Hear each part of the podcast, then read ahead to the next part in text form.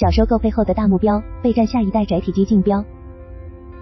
七月二十一日，法国赛峰集团官网宣布将收购科林斯航空航天公司的作动，亦或称之驱动与飞行控制业务。结合此前的新闻来看，今年初科林斯宇航的母公司 RTX 雷神技术公司对外透露，正在考虑出售该业务部门的消息。可见，赛峰的此次收购之举可谓迅速。赛峰的难得契机与 RTX 的甩掉包袱。目前，当事方赛丰、RTX 均未透露具体的收购额。如彭博社等媒体在六月初收购消息传出的报道中，称这笔收购估计是约十亿美元。而现在赛峰宣布以现金要约回购收购，按照行业惯例，就是基于科林斯宇航作动与飞行控制业务的十八亿美元估值来出价了。而这将是赛峰自二零一八年收购座椅制造商 Zodiac 以来的最大一笔收购了。收购计划于明年下半年完成。这笔收购于赛峰而言的不一般，除了体现在最大这一点外。还有赛峰方面给出的简要定性，此次收购将为赛峰集团带来难得契机，使其成为关键的飞行控制 Alt 二机章与作动器产品的全球领导者。根据航空周刊的报道，赛峰在飞行控制和驱动领域不是一个强有力的参与者，其活动价值约为三亿美元。收购科林斯将使其处于领导地位，具备与穆格、伊顿、利弗海尔、伍德沃德和派克汉尼冯公司等竞争对手抗衡的实力。对于今天的 RTX 公司来说，将做动与飞行控制业务出售，则是一次甩掉包袱。该业务部门之前隶属于罗特维尔科林斯公司，该公司于2018被联合技术公司并入。而在2019年，雷神公司与联合技术通过行业史上最大一次并购，成为一家市值1200亿美元的巨头 RTX 之后，做动与飞行控制业务就成了该公司中的一块低利润业务了。RTX 管理层一直在寻求精简科林斯航空航天业务，或是内部的业务整合。或是选择直接剥离，垂直整合、高度互补后的版图再扩张。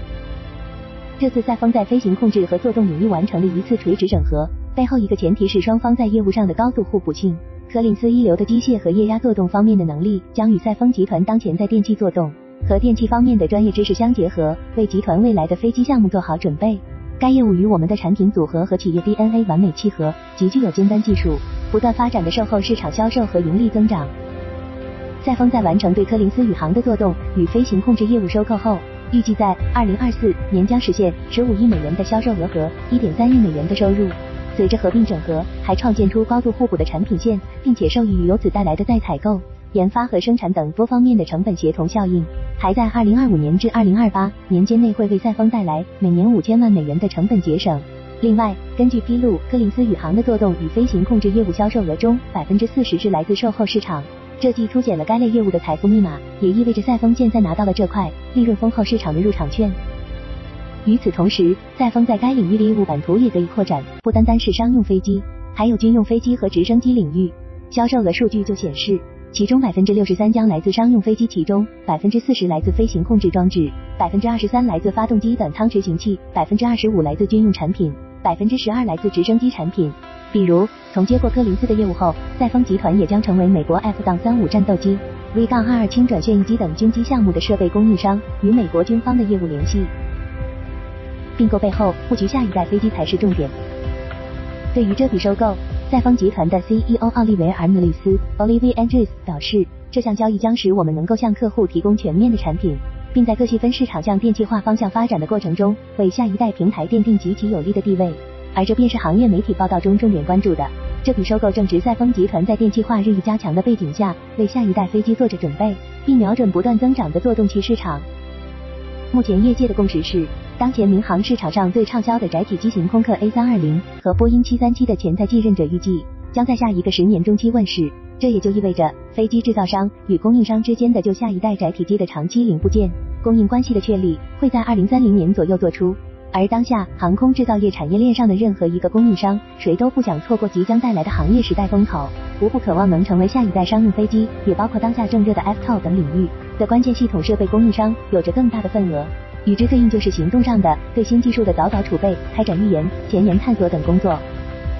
而不论是这次收购之举，还是此前的新闻报道，都已经明确了赛丰集团将电气化视为未来是重点发力的战略性航空技术领域。电气化即采用电能来逐步取代现有飞机上的液压能、气压能和机械能。而赛丰在宣传中称，公司能够提供取代传统气动和液压系统的各种电气系统，包括除冰、飞控作动器、反推装置和刹车等。赛峰集团预计下一代飞机中的电力作动系统的应用将从目前的百分之十增至百分之五十，并在未来迎来更为深度的电气化，达到百分之九十的水平。同样在推进收购的泰雷兹看重互联化，面向下一代飞机这一远大目标与时代风口，赛峰给出的自己的一个解释电气化，而另一家法国企业作为全球第三大民用客机航电设备供应商的泰雷兹公司所给出的一个解释互联化。以及围绕这一互联化，泰雷兹在七月中旬完成的对一家通信公司的十一亿美元收购。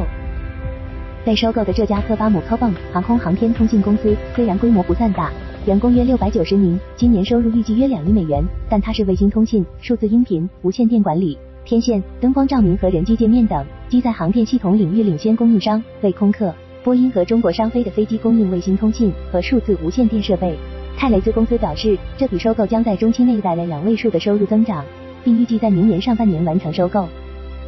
通过此次收购，泰雷兹完善了其航电产品线，将科巴姆公司的一系列驾驶舱安全通信系统纳入其产品组合，搭建起新一代机载通信系统，乃至面向下一代飞机需求进一步研发。通过保证驾驶舱与地面的空中交通管制系统之间实时的安全的网络连接，飞机将能够实时优化飞行轨迹，从而显著降低燃油消耗，降低二氧化碳排放。春江水暖鸭先知。关于下一代载体客机开发的话题，在一年年的行业新闻中，已经不是老生常谈了，乃至是新生疑问：它到底什么时候来啊？不过，当我们将焦点从作为制造商的波音、空客的跨音速横架支撑 ETTBW、明日之翼等转向这七月新闻里的赛风、泰雷兹等供应商们时，在略有几分新鲜感时，或许也会心生春江水暖鸭先知之感。而畅游春江之上的鸭不单单有先知的一面，还有水面之下，它的鸭蹼在奋力划水，